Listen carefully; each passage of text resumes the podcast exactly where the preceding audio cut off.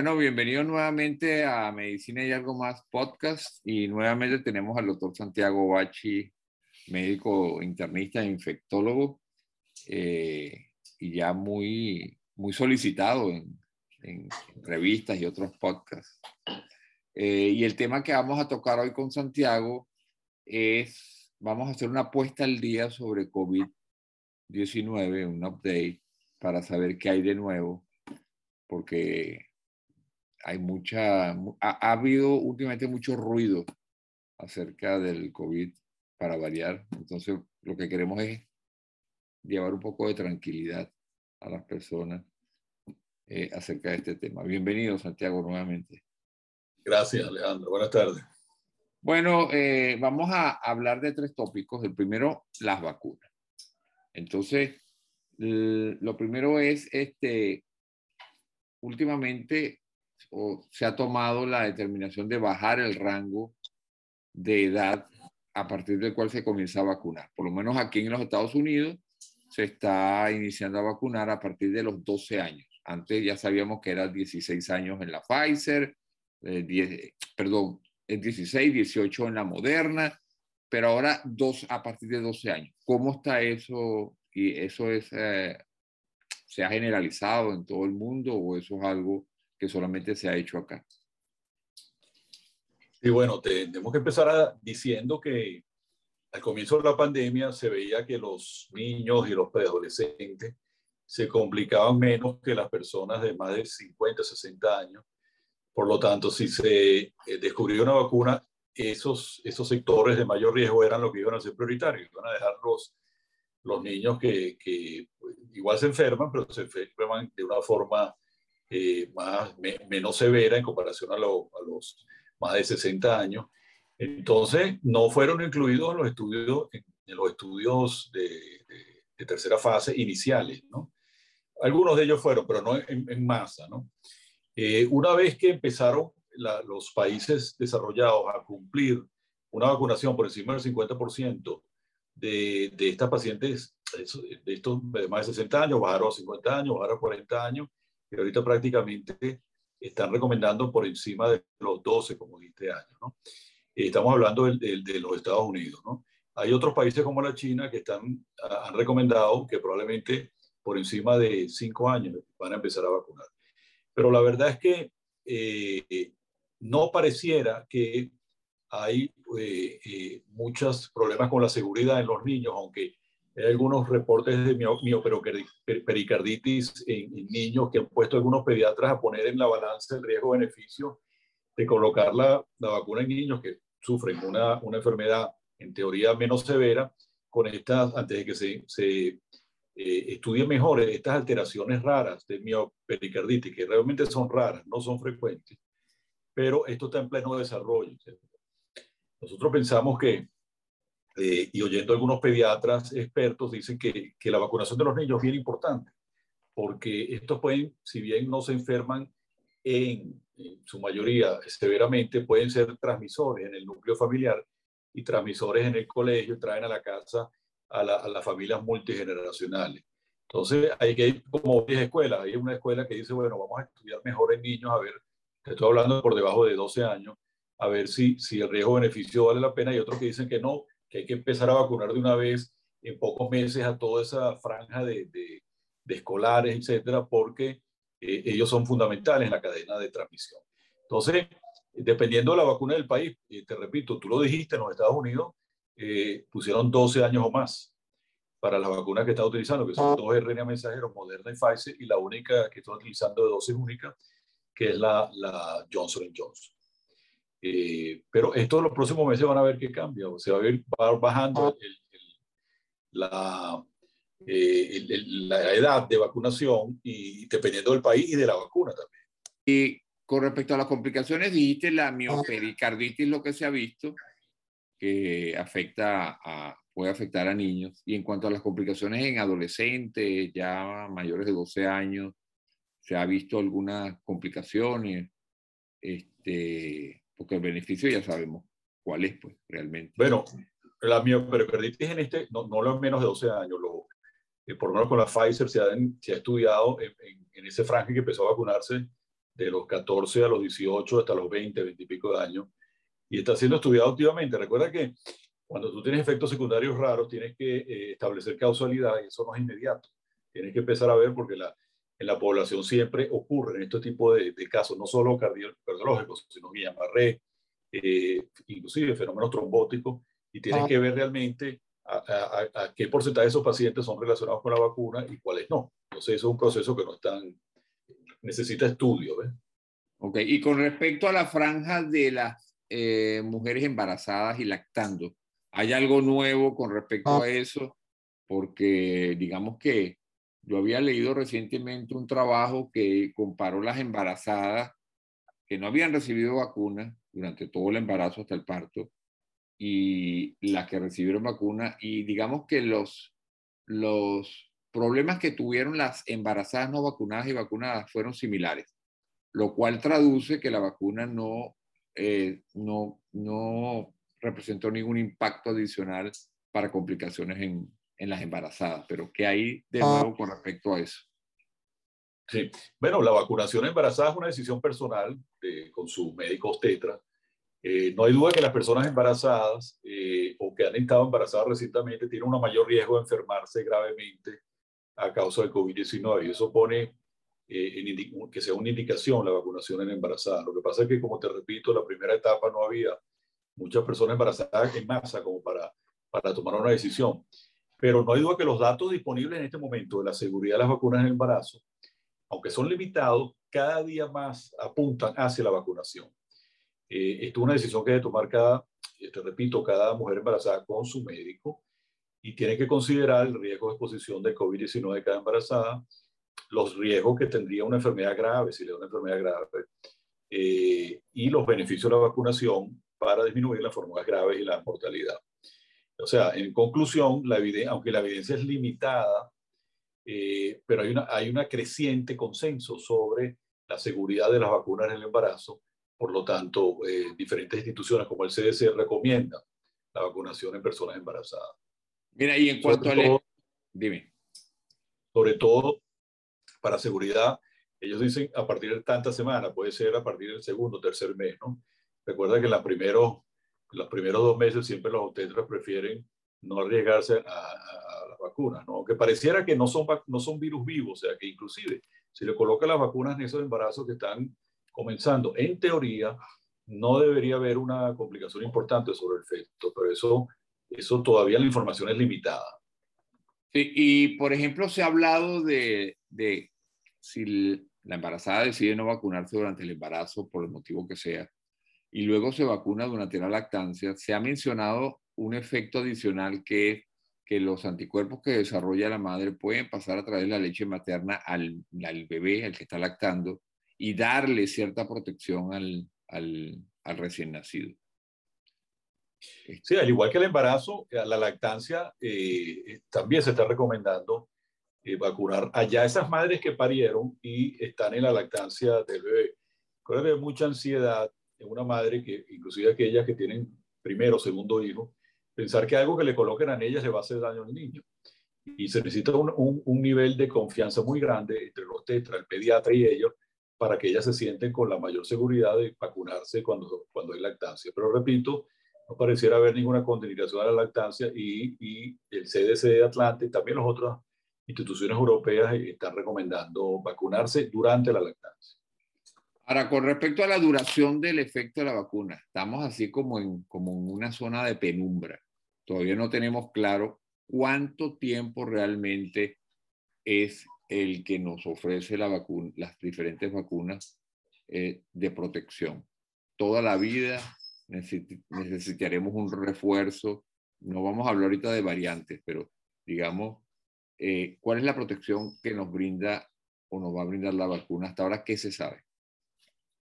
Bueno, sabemos que la, la, vacunación te protege en un futuro cercano contra, sobre todo, las formas graves de la enfermedad, formas más severas de la enfermedad. Lo que no se sabe, y tú lo acabas de decir, es cuánto tiempo va a durar esta protección. Eh, muchos estudios dicen por lo menos de tres a seis meses y de ahí hacia adelante, hay otros que dicen inclusive más de un año. Ahí tenemos dos ejemplos, por lo menos la vacuna de la gripe, la influenza, eh, que se coloca, tú sabes, anualmente, sobre todo en, en, los meses antes del invierno, ¿no? Eh, eh, esa vacuna dura, dura menos de un año, o sea que tienes que vacunarte todos los años contra la influenza. Eso sería un espectro. otro espectro sería, por ejemplo, la vacuna de, la, de, de sarampión que dura de por vida. Entonces, entre esos dos espectros está la vacuna del COVID. y no se sabe todavía si va, vamos a necesitar en la mayoría de las vacunas un refuerzo anual. Muchos expertos dicen que sí, pero eso ya no, no es definitivo. Sobre todo si hay estas variables que, como la influenza, tú sabes que la, vacuna de la gripe se va adaptando anualmente a las nuevas cepas de, de, influenza. Bueno, hay que ver cómo se comporta el coronavirus, a ver si también hay que adaptar anualmente o en qué, en qué intervalo la, la vacuna. Eso todavía no está institucionalizado pero muchos dicen que sí, que probablemente junto con la influenza vamos a tener que vacunarnos contra este coronavirus. Ok, y fíjate, eh, otro, otra situación es lo del el uso de la mascarilla una vez vacunado. Este, antes de entrar en el tema de las variantes, pero digamos, eh, aquí por ejemplo se ha relajado un poco las, las restricciones, entonces se dice ah. que si te vas a reunir con personas que ya están vacunadas, puedes hacerlo sin, sin la mascarilla, pero sigue habiendo riesgo con las personas no vacunadas, ¿verdad? Este, Ahora, ¿cuál es la situación? Si me reúno con vacunados, puedo hacerlo sin mascarilla. Y si hay no vacunados o la sospecha de que haya no vacunados o voy a un sitio donde no sé quién está vacunado, quién no, debo seguir usando la mascarilla. Esto es una controversia. Recuerdo que la CDC hace uno o dos meses eh, y sorprendió a muchos diciendo que aquellos vacunados podían reunirse sin uso de mascarilla, inclusive en espacios cerrados y sin ventilación, etc. Hay muchos expertos que dijeron que esto era como, como muy prematuro, ¿no? y, yo creo que la, el tiempo le ha dado la razón a algunos de ellos, porque si tú eh, estás en un ambiente de vacunados, probablemente sí te puedes quitar la mascarilla, y lo que se ha visto, eh, pero si uno está en un ambiente que no sabe quién está vacunado y quién no está vacunado, esta, esta introducción de los variantes, esto está pasando en los Estados Unidos que el más del 80% ahorita la variante Delta. Si esta variante tiene menor efectividad sobre la vacunación, la vacunación tiene menor efectividad sobre esta variante, y tú estás en un ambiente cerrado, donde hay circulación de esta variante, probablemente vas a tener una, una infección post-vacuna, que es lo que se está viendo en muchos, no solo con, con, con una, sino con las tres vacunas y también en otros países, ¿no? Que eh, personas que han estado vacunadas dos, inclusive 15 días después de la segunda vacuna, tienen un COVID sintomático. Lo que se espera es que ese COVID sea más leve, que no lleve a una hospitalización y mucho menos a una muerte. Pero como hay una gran eh, porcentaje de vacunados, siempre va a haber alguien que tiene enfermedad severa post vacuna o inclusive que se muera eh, por COVID después de tener la, la vacunación completa de las dos dosis. Entonces, esto hay que poner sentido común. Yo creo que hace, cuando se salió el, ah, el comunicado del CDC de Atlanta, nosotros siempre dijimos, bueno, mira, si tú estás en un ambiente cerrado, que tú no sabes cuál es el estatus de vacunación, la lógica, el sentido común te decía, déjate tu tapaboca. El problema es cuando estás en un restaurante, un ambiente que estás comiendo, tú te vas a retirar el tapaboca y tú no sabes en ese ambiente cómo está circulando una variante tal vez que no, que sea menos efectiva tu vacunación. Entonces, en esos dos factores, si tú estás, eh, cómo es el estatus de vacunación de los que te rodean y si estás en espacios cerrados o abiertos, recuerda que siempre dijimos que, que, que, por ejemplo, una terraza o un restaurante, probablemente el virus que está circulando ahí está mucho más diluido por el viento, eso es teoría, ¿no? Que es un espacio cerrado donde se concentra y no hay ventilación. Entonces, la gran recomendación es, aún estando vacunados con cualquier vacuna, traten de más bien irse del lado de, de, utilizar más el tapaboca cuando ustedes no saben quiénes lo rodean o están en espacios cerrados. Ahora, con respecto a las vacunas, todas siguen siendo, eh, eh, ya sabemos que hay diferencias en la efectividad, pero todas siguen siendo efectivas y seguras, ¿verdad? Sí, eh, recuerden que para ser aprobada por estas instituciones mundiales y regionales, tienen que tener un porcentaje de efectividad que, que, han, que han puesto arbitrariamente por encima del 50%. Eso es para COVID sintomático, pero si tú revisas qué efectividad tienen para, para enfermedad severa o muerte, eh, es aún superior. O sea, me explico. Si tú tienes una vacuna que es, eh, tiene una efectividad en los estudios clínicos de fase 3 de 80%, cuando van a revisar cuántos eh, se han hospitalizado y muertos, probablemente sea por encima del 80%. O sea que, y eso es lo que busca la vacunación. Y ahora la vacunación es un escudo, es un solo escudo que te protege. Yo a veces digo que como un, como un paraguas que te protege que te mojes, pero si hay una tempestad muy grande, probablemente te vas a mojar. Entonces, tienes que tener varios escudos. Y otro escudo, aparte de la vacunación, es seguir estas protecciones de distanciamiento, no meterse en espacios cerrados, utilización de, de mascarilla, etcétera, siempre que estés eh, rodeado de personas que tú no sabes. Ahora, si tú estás rodeado de personas que están vacunadas y las conoces y conocen cuál es su, cuál es su, su, comportamiento social de, de salud pública, todavía hay un pequeño riesgo ahí que inclusive, y te repito, sería recomendable eh, seguir utilizando la mascarilla siempre que estés en espacios cerrados o con personas vacunadas. Pero esto no es una recomendación de salud pública de una institución, sino una opinión personal. Ok, ahora fíjate, con respecto a en la Johnson Johnson específicamente se hizo mucho ruido el problema de la trombosis. Mm, ya vimos, eh, digamos, en, algunos, en algunas presentaciones cuando hablan del riesgo de otras cosas que habitualmente la gente, como son los anticonceptivos, viajes largos en avión, etcétera, que son muchísimo, pero con muchísimo más riesgo, que tienen mayor riesgo para trombosis, pero la gente no se preocupa, sigue viajando, se toma sus anticonceptivos sin, sin ni siquiera pensar en eso, pero apenas surgieron algunos pocos casos, se hizo mucho ruido. ¿Qué hay con respecto a, a la trombosis y la Johnson Johnson? Sí, yo siempre digo cuando hablamos de vacunas que los médicos, tú y yo, no estamos a priori por todas las vacunas detrás de las vacunas, porque acuérdate que nosotros estamos volando un avión mientras lo armamos y estamos, hay una vigilancia eh, epidemiológica de los efectos secundarios. Entonces, si surge un efecto secundario y todo, no es que nosotros defendemos a peor, nosotros estamos también viendo si alguna vacuna tiene efectos secundarios importantes. Lo que pasa es que, eh, eh, Alejandro, esta es la primera vez en la historia que se vacunan una gran, esta gran cantidad de personas en pocos meses. Entonces, esto, esto es inédito, lo que está pasando desde el punto de vista histórico, ¿no? Entonces, por ejemplo, el, ejemplo que tú pusiste, Johnson Johnson, Después de casi 7 millones de vacunados, empezaron a aparecer varios casos raros y graves, pero graves, ¿no? que comprometen la vida, pudieran comprometer a los pacientes de coágulos de sangre en el cerebro, que se llaman los médicos de trombosis de los senos venosos eh, que están dentro del cerebro, senos venosos cerebrales. ¿no? Y sobre todo empezaron a ver que tenía plaquetas bajas, trombocitopenia, que es uno de los elementos formes de la sangre, pero todos los casos ocurrían en mujeres más bien jóvenes, menos de 50 años, y los síntomas se presentaban a las dos semanas. Entonces, cuando hay una alerta de esto, inmediatamente empiezan a buscar, a, documentar primero los casos, a buscar qué otros factores de riesgo puede haber que no sea la vacuna y que tuvieron trombosis por eso, etc. Y, pero al final, cuando tú estás como una medida de salud pública de vacunar a una gran cantidad de personas, si hay un pequeño porcentaje de efectos raros, todavía el riesgo-beneficio se inclina hacia la vacunación. Por supuesto, a quien le toca esos efectos raros es el 100%, tú sabes. ¿no?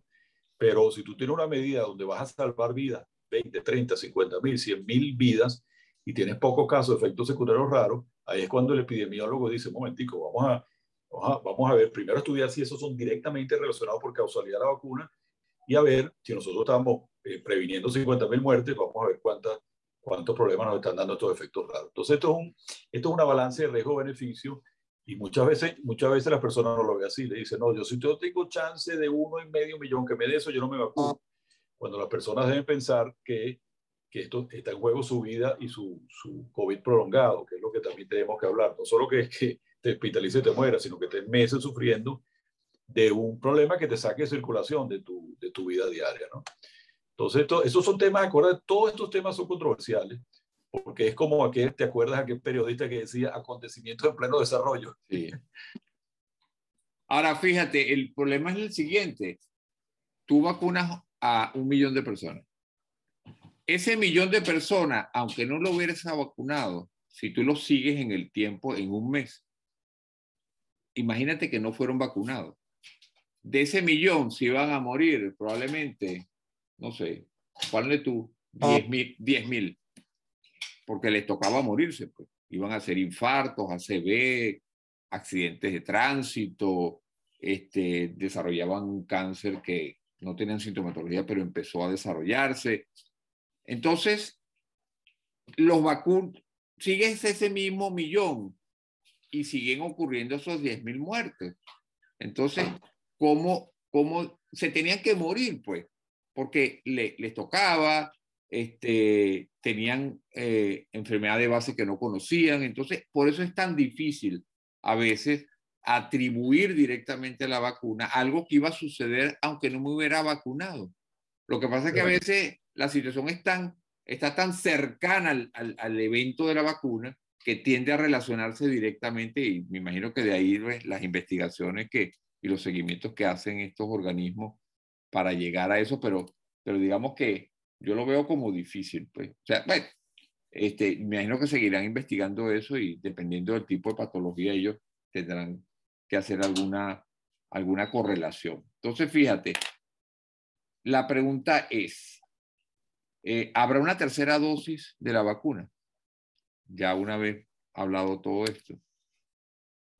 Bueno, como, como siguiendo los temas controversiales, ¿no? Terreno desconocido. Eh, aquí hay temas de indicación médica y temas éticos. Por ejemplo, si hay una disminución de la, de la cantidad de, de, la inmunidad que tienen las personas que ya se pusieron vacuna. Eh, el laboratorio puede decir, bueno, vamos a poner una tercera vacuna para hacer un booster, una, un refuerzo de eso. Pero por otra parte, los, los, las autoridades de salud dicen, un momentico, pero hay gente que no tiene ninguna cobertura. ¿Cómo le vamos a poner una tercera dosis a una persona que ya tiene una protección parcial y estamos tratando de proteger no solo, y, no solo en países desarrollados, tenemos que pasar también vacuna para los países en desarrollo, porque tú mismo viste que la India, donde se originó la variante Delta, circuló por todo el mundo. O sea que si no corregimos lo, los problemas de la India, en ese caso, fíjate cómo circuló la variante Delta. Entonces es un tema ético también, bueno, y la FDA dijo un momentico, vamos a estudiar mejor esto, la posibilidad de tercera dosis, no la eliminaron totalmente, pero dijeron, como estamos en pleno desarrollo para vacunar a, a, a gran parte de la población, tal vez ese esfuerzo de dar un, un refuerzo, un booster a, a, los vacunados, me iba a restar impulso a, vacunar a los, que, a los que nunca tuvieron ni siquiera la primera vacuna. ¿no?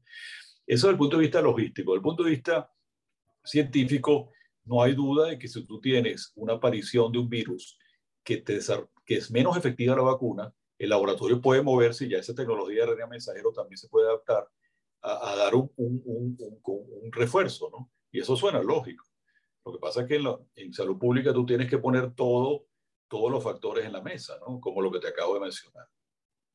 Ahora bien, fíjate, hay múltiples problemas en países.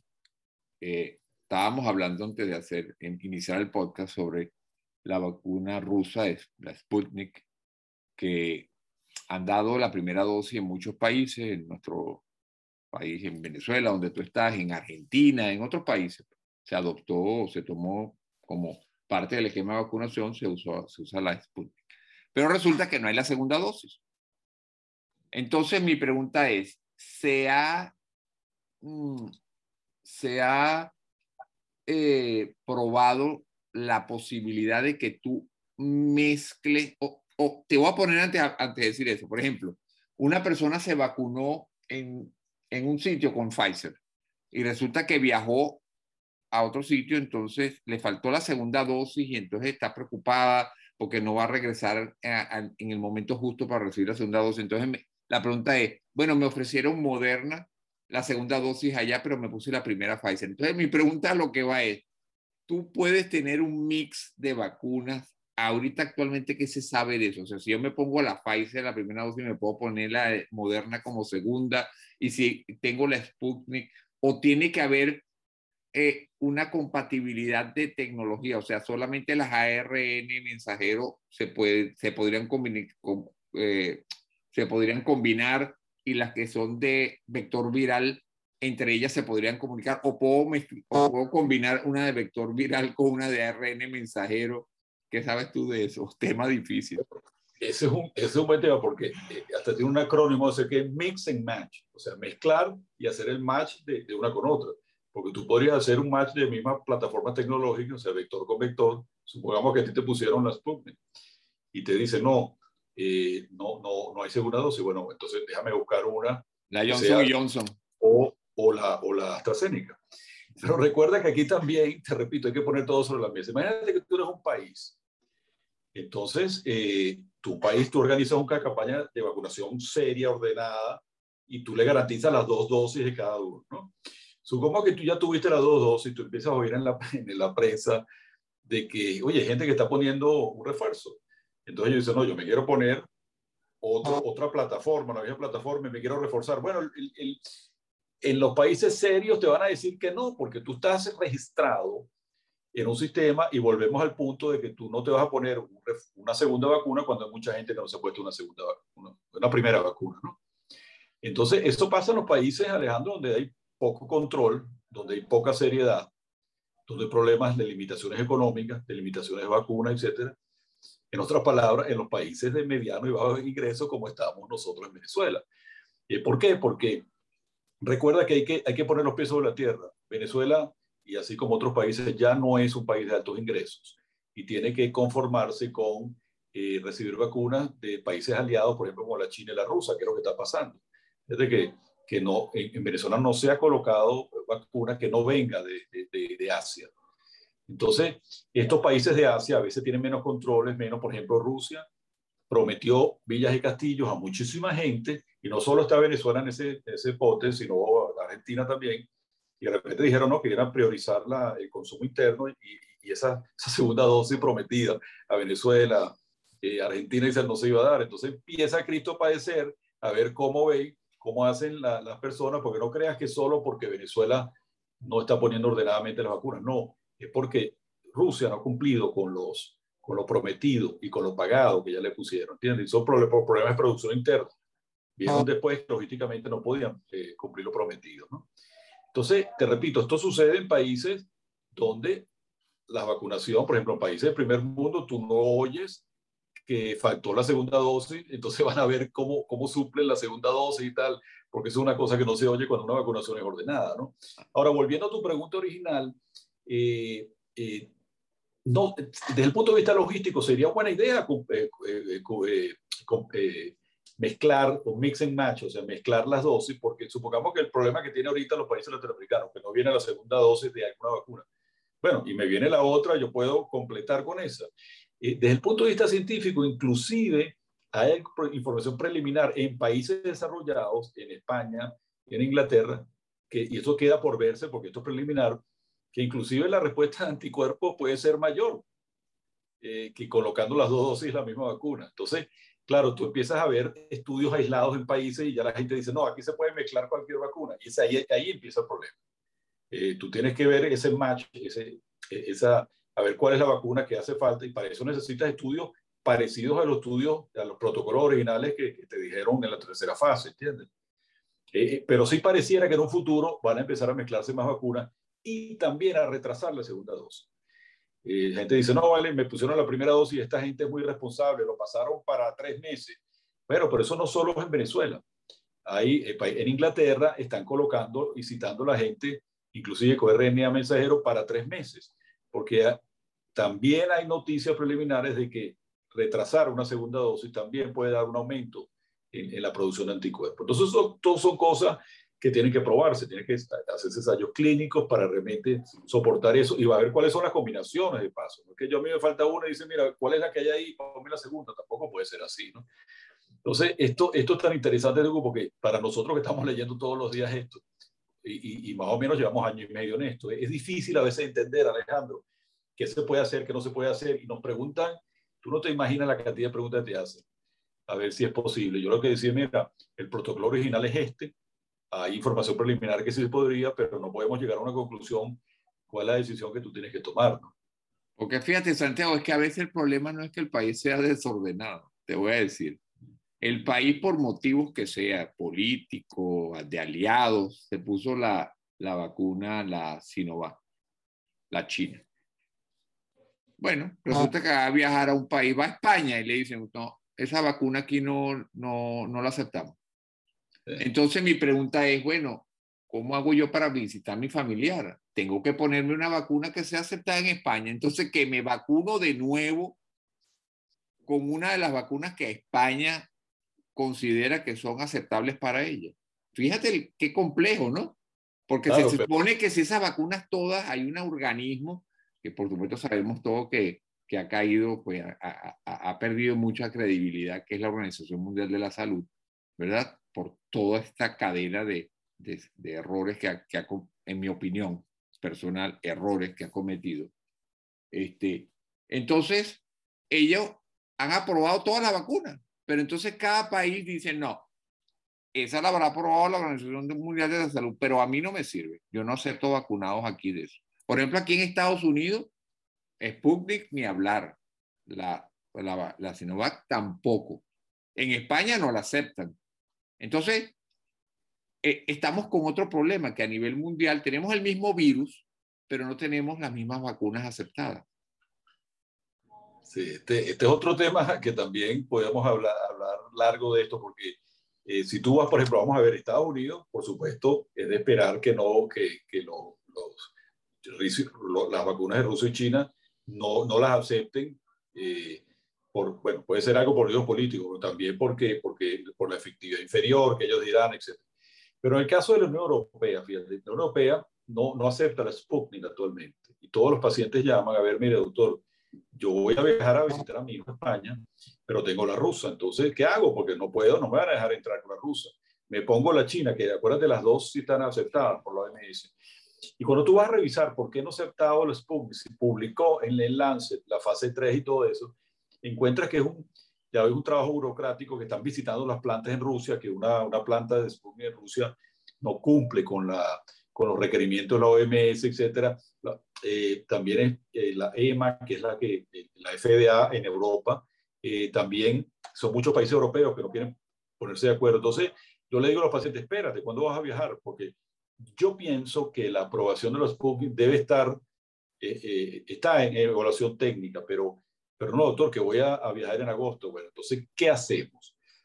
te repito, no es fácil. Aquí en Venezuela tal vez se puede repetir la vacuna porque no, no, no llevan un control, ¿no? Entonces tú podrías ir a un sitio y dices, ¿usted se puso la vacuna? No, yo digo que no, una mentira blanca y, y, no hay ninguna nada en un sistema electrónico que me diga que me la puse. A diferencia de Estados Unidos, si tú llegas a Estados Unidos y dices, eh, eh, no me puse la vacuna, te busca un sistema electrónico. Y si te colocaste la vacuna, no te van a colocar una segunda vacuna, independientemente si tú lo pides porque quieres un refuerzo mayor. ¿no? Entonces, estas cosas de viaje eh, son difíciles porque las únicas dos vacunas que tenemos en Venezuela, una sí y una no. Entonces, si tienes la mala suerte que la que te pusiste no sea aceptada, tienes que esperar o que la acepte la, la OMS y la EMA, que yo creo que va a pasar en uno o dos meses, o correr a tratar de colocarte una segunda, una segunda dosis de vacuna, simplemente para, para cumplir el requisito, porque tú te pones a ver, si a ti te dice, bueno, doctor, yo tengo solo una Sputnik y me dijeron que ya no van a poner la segunda dosis de Sputnik una pregunta que siempre hace, bueno, entonces yo necesito ponerme las dos dosis de la, de la Sinopharm. Y la respuesta no es fácil porque acuérdate que la, la, la, efectividad se acerca al 80% con una sola dosis de la Sputnik. Entonces es parecida a las dos dosis de la Sinopharm. Entonces, además tú le estarías quitando esa vacuna a otra persona que no tiene ninguna, ninguna protección. Entonces, esto es un tema dinámico que, que, que, las respuestas no son, no son tan claras. Y en el caso de la Johnson y Johnson es una sola vacuna. Ahora, esa sola vacuna podría funcionar como la segunda dosis para una primera dosis de otra vacuna. Porque el Johnson Johnson no tiene, no tiene segunda dosis. Entonces, mi pregunta es, siendo vector viral, ¿puede usarse como segunda vacuna para las que son o las otras de vector viral que no me ofrezcan la segunda dosis? Bueno, ya te dije más o menos el razonamiento. Si tú lo haces en Estados Unidos, no va a pasar. Porque tú no vas a Estados Unidos, pónmela yo soy Johnson porque, porque por supuesto, si, si te garantiza la vacuna, te van a poner las dos dosis de, de, las otras dos vacunas aparte de la Johnson Johnson en Estados Unidos. Pero en Venezuela, eh, esa recomendación no estaría basada en, una, en un ensayo clínico, con un protocolo, con grandes, porque yo por lo menos no lo he leído, pues, eso, eso específico que me estás preguntando. Entonces, la respuesta que uno tiene que decir, mira, eh, la vacunación debe ser lo más ordenada y no debe suceder estas cosas, que, no aparece la segunda vacuna, no hay, etcétera, ¿no? Ahora, si nosotros vamos a llegar a, por indicación de estudios clínicos, a combinar tal cual, cual vacuna y todo eso, bueno, ya vendrán, ya vendrán los ensayos clínicos que, pero es como prematuro contestar esa pregunta. Si, ponte la Johnson Johnson, si no, si solo te pusieron una Sinopharm y, y, te vas a ir de viaje para Estados Unidos, entonces ponte la Johnson Johnson de Estados Unidos, porque la Sinopharm, una sola dosis no es suficiente. Eso, esos son son cosas que, eh, razonamientos que no deben suceder en un, en un sistema de vacunación de un país serio. Ok. Ahora fíjate, vamos al otro tópico que es infección. Entonces ahí lo primero que vamos a ver es variantes. Y ahorita, este, primero, bueno, está claro, pero definir qué es una variante de preocupación y qué es una variante de interés. Y luego, ya sabemos que hay la alfa, beta, gamma, epsilon y delta, pero ahorita la que está de moda es la delta. Y ahorita, ahora tenemos una delta plus. Entonces, mi pregunta es, ¿qué hay de esta variante y eh, de su transmisión, de la enfermedad si es más grave o no, la mortalidad es mayor o no, y si hay nuevos síntomas asociados a esa variante que no, es, que no los teníamos con, la, con, la, con, la, con, el, con el, el, virus original, eh, se ahora se está viendo otra sintomatología que pueda hacer que la persona no reconozca, incluso el personal médico, este, se desoriente, pues porque empiezan a haber otros síntomas que no son los que eh, ya conocemos y, se habla a menudo. Eh, vamos a, tocar ese punto. ¿Qué hay de eso?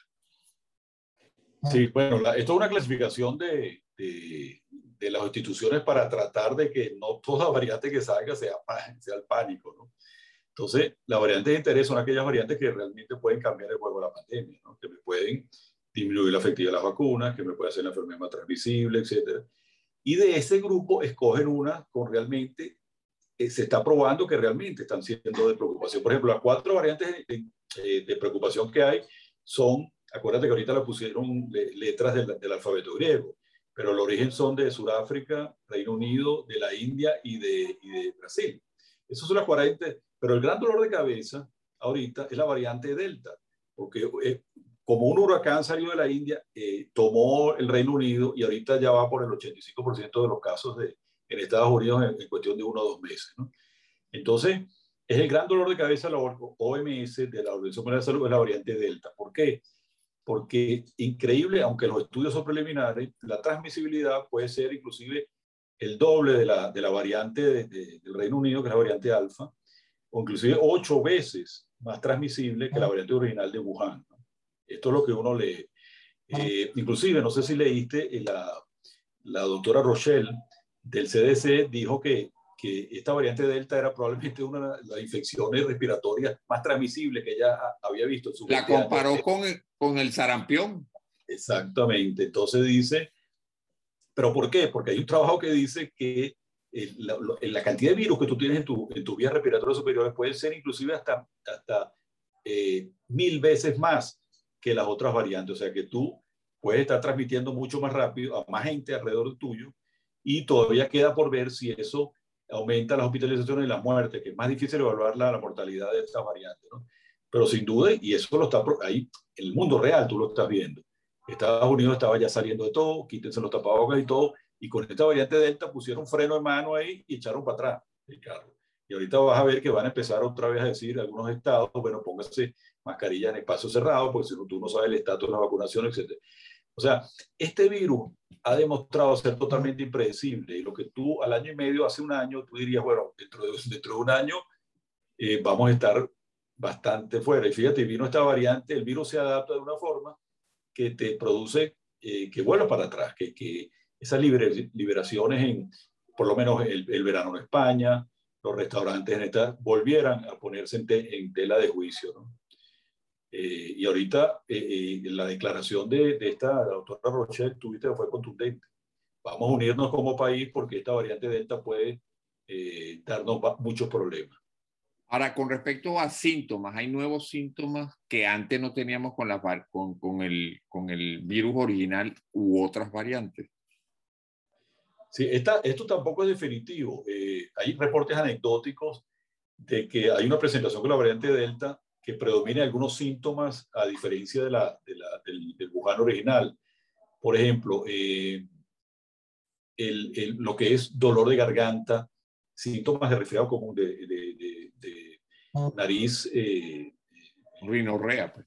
Rinorrea, que eh, es más frecuente en la variante Delta, dice por lo menos que, que se te vaya el, el olfato del gusto, etc. Eso, eso surgió en una serie de, Reino Unido. ¿no? Porque se parece más a un resfriado común. Sí, pero eso tampoco es definitivo. Acuérdate que tú tienes uno o dos trabajos que salen y eso no es una... Claro. Tiene que ser confirmado, ¿no? Pero, pero al final, eh, yo creo que la mayoría de, de, las presentaciones cumplen todo un espectro, no solo la del Wuhan, la de alfa, sino delta. Tú sabes muy bien que van desde asintomática hasta la, hasta la enfermedad severa y muerte. Y, y ahí tú tienes una gran cantidad. Ahora, si la delta produce un grupo de síntomas a diferencia de otra, eh, eso habría que estudiarlo mejor después de que salga mucho más serie de la que han salido. ¿Y la vacuna? ¿Qué tan ha perdido efectividad la vacuna para con estas variantes? O sea, ¿está siendo menos efectiva o está igual de efectiva? ¿Esa efectividad varía de vacuna a vacuna? ¿Las ARN mensajeros son más efectivas para cubrir estas variantes que las de, la de vector viral? Sí, sin duda, sin duda, la mayoría de la, estamos hablando de la variante Delta, la mayoría de las plataformas de vacuna eh, la variante, ah, tienen menos efectividad contra la variante Delta. Eso va de un 10 a un 30%, dependiendo de la vacuna. Recuerda que, que, esto también, como, no sé si te hemos dado el concepto de mundo real. La gente dice mundo real. Bueno, pues, antes no era el mundo real, no, antes también era el mundo real, pero era el mundo de los ensayos clínicos de tercera fase, que tú tenías una población controlada, etcétera, y después tú tenías que llevar esa vacuna al mundo real de las variantes nuevas, de los diferentes países, gente que se cuida, gente que no se cuida, países que son más estrictos, países más estrictos, y eso es lo que llama mundo real. Entonces, ese porcentaje de efectividad puede ser diferente al ensayo clínico original que, que, que estaba al principio. Pero sin duda, estas variantes nuevas, Delta, eh, la mayoría de las vacunas son menos eficaces, pero no significa que no son eficaces. Todavía te prometen esa gran promesa que, promesa que te estaba diciendo, que por lo menos para la enfermedad, la forma severa, la presentación severa de la enfermedad, todavía estás, estás protegido. Entonces, en ese sentido, uno no tiene que entrar en pánico, porque eh, en teoría, si te da COVID post por una variante nueva de estas que, de preocupación, bueno, te vería un COVID que lo puedes pasar en tu casa o si te hospitalizas sea una hospitalización que no, que no sea grave, etc. Entonces, esta es la gran esperanza, pero te repito, esto todo está en evaluación. Eh, uno espera, los científicos esperan que esta vacuna se comporte de una forma, pero hay que ver cómo, cómo se desarrolla el mundo de las variantes, que llegaron a cambiar todo el panorama, alejando la pandemia. Nosotros pensábamos que esto ya para, para mediados, para en algunos países desarrollados iba a desaparecer la preocupación y se le iba a olvidar a la gente que hubo una pandemia y las variantes nos vinieron a recordar que esto no es así. No, un momentico, todavía queda, todavía queda tiempo para, para lidiar con el coronavirus. Ahora fíjate, para agregar algo más complejidad a esto, fíjate, yo tenía aquí eh, otra, otra pregunta que es, ¿qué se debe hacer para evitar el surgimiento de nuevas cepas o variantes? Entonces, fíjate, se había quedado los expertos que 70% más o menos era el, el, número mágico para que tú tuvieras una inmunidad de rebaño y disminuyeras la presión sobre la replicación del virus y la aparición de nuevas variantes. Pero resulta ahora ser que con la aparición de la Delta y Delta Plus, ese número ahora está más arriba. Ahora se dice que el porcentaje para lograr ese, el número mágico cambió del 70 al 80 y 80 y pico, 85%. O sea que la cosa está más compleja. Antes se decía, bueno, al llegar al 70% ese número mágico vamos a estar más tranquilos, ya es muy poca probabilidad, ya estamos a punto de vencer la pandemia, pero ahora ese número ahora se elevó.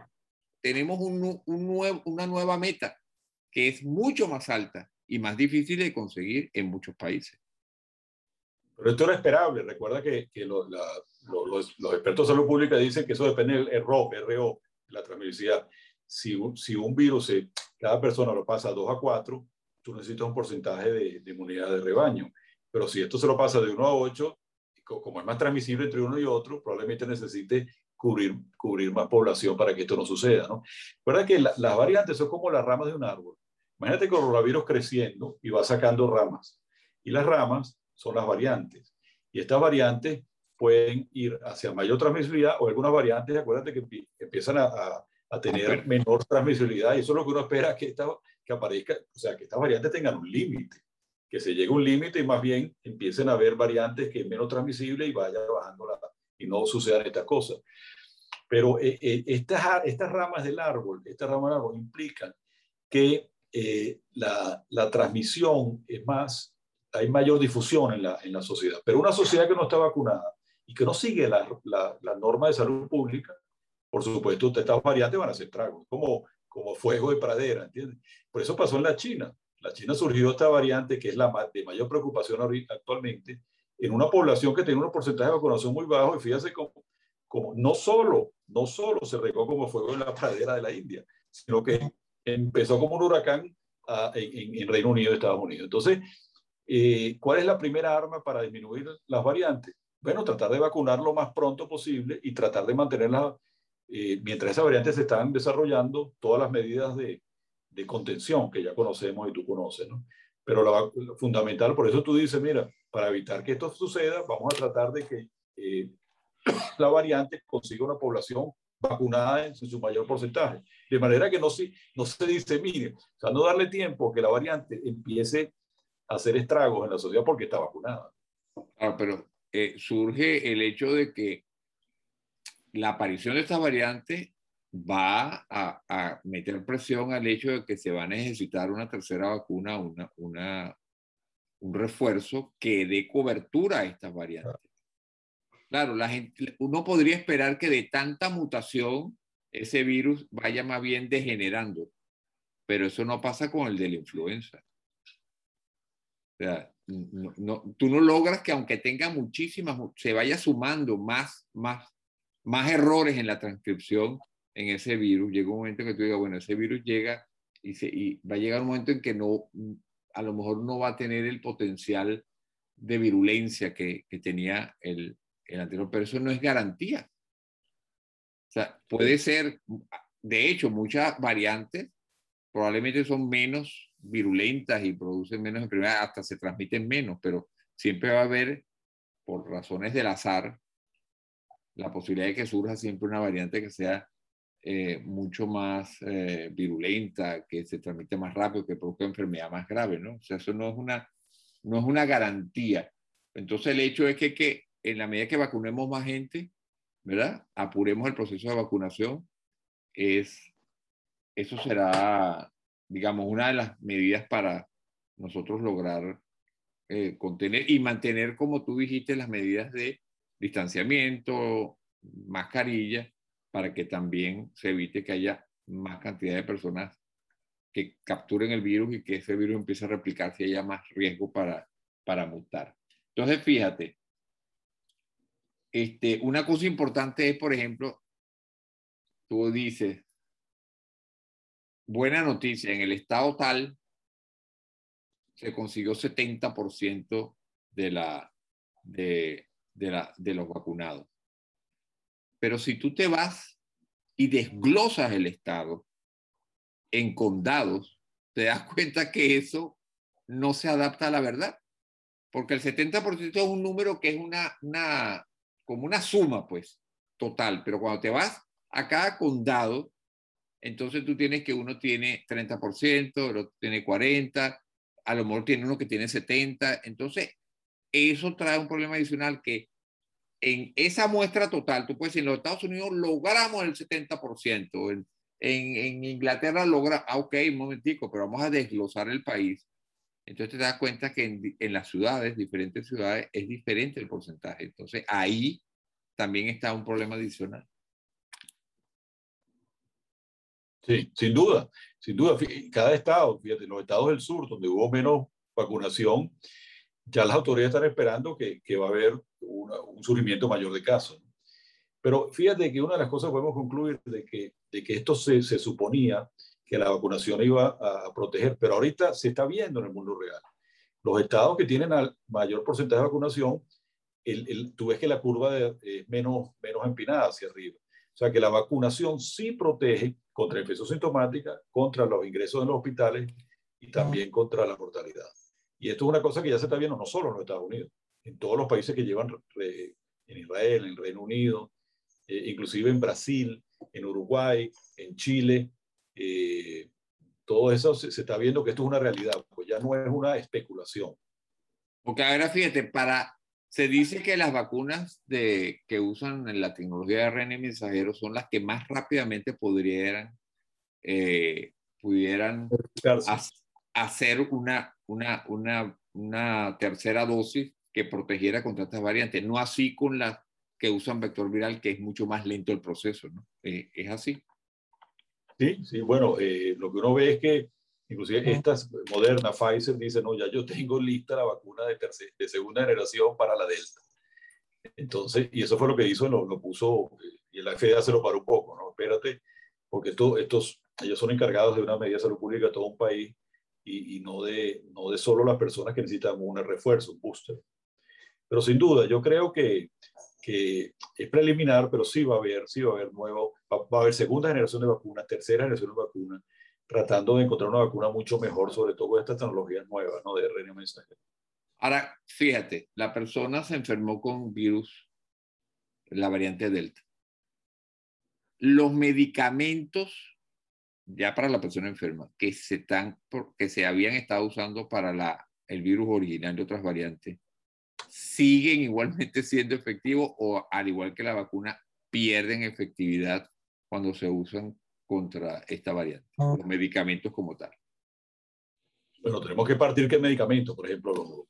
Acuérdate que hay como, como grandes eh, comunidades de ataque contra el coronavirus. Está los corticosteroides, que es la dexametasona, que, y es difícil evaluar si las variantes modifican, o sea, si ese beneficio de mortalidad que tienes con dexametasona se va a modificar de las variantes. Después tienes eh, anticoagulación en pacientes hospitalizados, después tienes antivirales como, Eso. como el rendecivir en eh, eh, parenterales, que eh, todavía hay una discusión, pero, pero todavía se sigue utilizando para, sobre todo de forma precoz, en los primeros siete días, para disminuir la cantidad de días enfermos y, y algunos trabajos de mortalidad que eso está en discusión. Hay anticuerpos monoclonales. Inclusive fíjate esta publicación de combinar dexametasona con tocilizumab, que la OMS dijo que eh, aquellos pacientes que se están deteriorando rápidamente. Ahora, evaluar si todas esas medidas eh, son menos efectivas con la variante Delta, yo, yo no, no, no he visto que sea evaluada en un gran eh, número de personas, ¿no? Inclusive en Estados Unidos están poniendo anticuerpos monoclonales en una sola dosis en los primeros tres días, ¿no? Pero también tienen su, su, tienes que tener más de cierta edad, tienes que tener ciertos factores de riesgo como peso, etcétera. Entonces, eso no se ha evaluado tanto si las variantes han venido a cambiar el, el tratamiento, ¿no? Eh, seguimos dando los tratamientos para todos los pacientes clínicamente enfermos y después veremos si, si, si hay alguna de estas características eh, de las variantes que hacen que, que, respondan menos a antivirales, a corticosteroides, etcétera. Eso queda por ver, ¿no? Y como estamos hablando de medicamentos, una de las preguntas obligadas es, ¿existen nuevos medicamentos aprobados para el tratamiento de COVID ya sintomático, el enfermo de COVID? Están en vías de, por ejemplo, hay, hay antivirales bioral que se esperan que para este, para este eh, otoño se, que son medicamentos orales que tú puedes tomar en la casa los primeros días, los primeros dos o tres días de, de síntomas, ¿no? Como uno, moldopinavir, y hay varios. En, en, en, en, pero en estos últimos tres meses, aparte de estos anticuerpos monoclonales que te digo, aparte del Remdesivir, no ha habido un, una, una, suma de, de, de, nuevos medicamentos para el tratamiento de, de COVID. ¿no?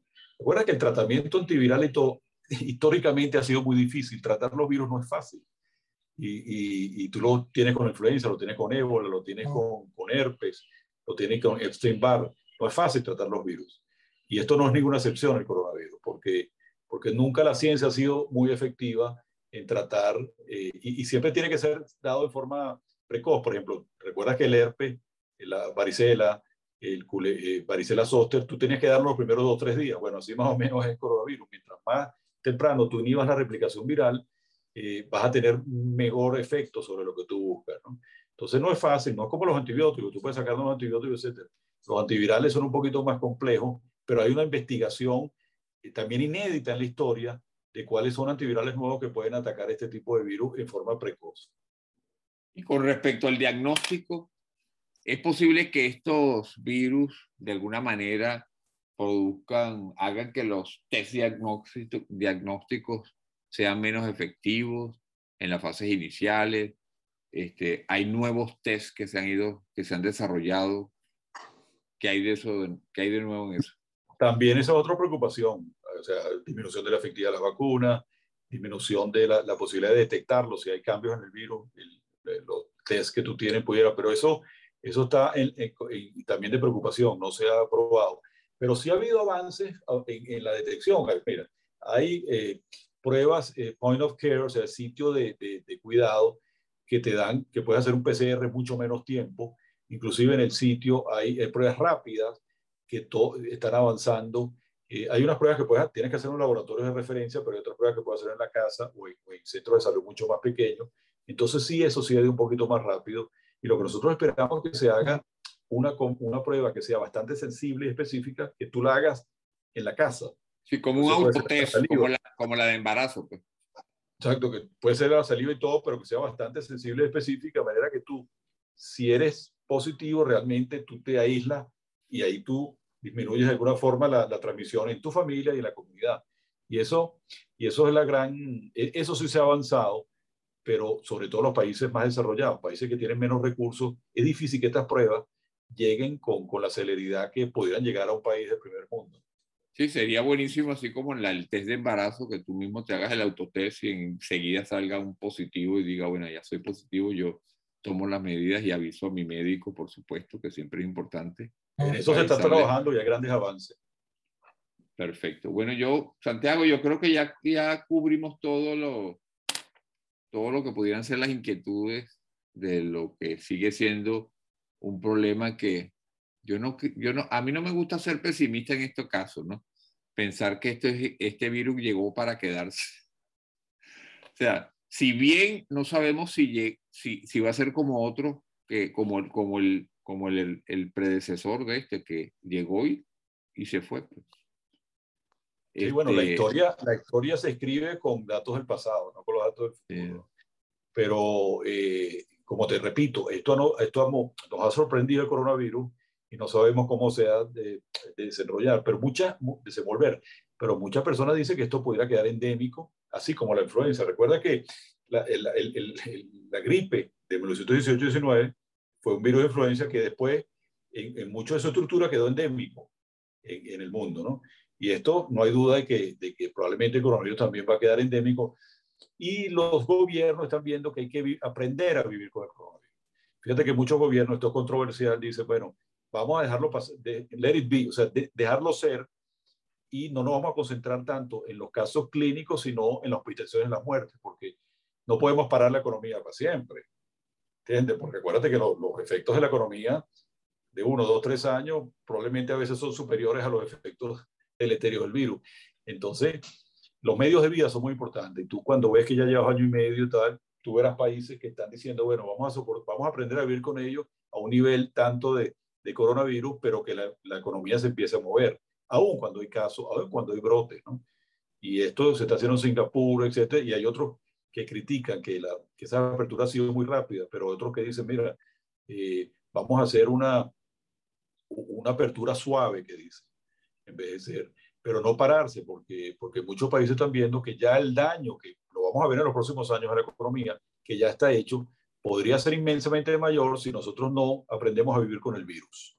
Ahora, fíjate, eh, porque inicialmente esto fue una epidemia, digamos, eh, hubo una, una dispersión del virus en un sitio localizado y luego se extendió a todo el mundo y le dieron la connotación de una pandemia. Pero fíjate ahora, ahora vamos ya no es una pandemia, esto va a ser una, una enfermedad endémica, pero fíjate qué interesante, no endémica de, de ningún país en especial, endémica del planeta Tierra. O sea, ¿cómo, cómo, cómo se llama eso? Pues, porque tú, estás, tú dices, bueno, hay, hay enfermedades que son endémicas porque son enfermedades tropicales o dependen del, del clima, de ciertos vectores que no pueden vivir en otros países pero en este caso la endemia implica todo el planeta Tierra. O sea, llegó, si, la declaro endémica es que llegó y se va a quedar aquí. Claro, pero como la influenza, ¿tú te acuerdas un, un personaje que dijo, ¿con qué se come eso? ¿Qué es eso endémico? Bueno, endémico es que tú tienes que estar esperando que va a haber hospitalizaciones, gente que se muere por el coronavirus en los próximos años, ¿entiendes? Como es la influenza. Recuérdate que hay miles de muertos por influenza, aún con vacuna. Entonces, eh, probablemente pase algo similar. Bueno, eso es lo que tenemos que ver, pero es posible que sigamos viendo personas que fallecen de coronavirus y tal, y que, y que aprendamos a vivir con esa realidad como, como lo hacemos con la influenza. Perfecto. Bueno, nada, yo creo que, que con esto cubrimos todo. Gracias de nuevo, Santiago, por tu amabilidad y estar presente aquí conmigo en Medicina y algo más podcast y quedas invitado para una nueva ocasión. Esperemos que la nueva, el próximo tema que hablemos no sea de sobre COVID.